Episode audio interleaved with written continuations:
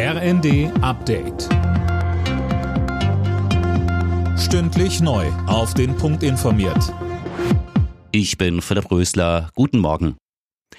Als Reaktion auf die Annexion der vier ukrainischen Regionen durch Russland will Kiew jetzt zügig die Aufnahme in die NATO beantragen. Das hat der ukrainische Präsident Zelensky angekündigt. NATO-Generalsekretär Stoltenberg sagte dazu, die Tür für die Ukraine steht offen. Aktuell liege der Fokus der NATO aber darauf, der Ukraine zu helfen. Auch Außenministerin Baerbock zeigte sich in der ARD zurückhaltend gegenüber einem schnellen NATO-Beitritt der Ukraine.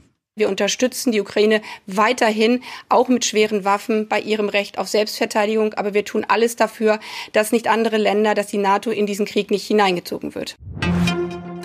Mit Monatsbeginn ist der Mindestlohn in Deutschland heute auf 12 Euro pro Stunde gestiegen. Das ist ein Plus von 13 Prozent gegenüber dem alten Mindestlohn. Der DGB fordert stärkere Kontrollen, damit Firmen den Mindestlohn nicht mit Tricksereien umgehen.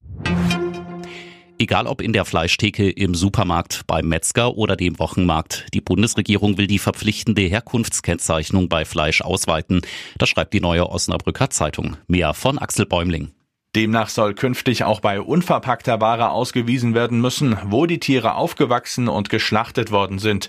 Bislang gilt, dass nur verpacktes Frischfleisch im Supermarkt gekennzeichnet sein muss. Das Landwirtschaftsministerium will aber noch abwarten, weil auch die EU eine Regelung plant. Falls man mit der aber nicht zufrieden ist, will Deutschland ein eigenes Gesetz auf den Weg bringen.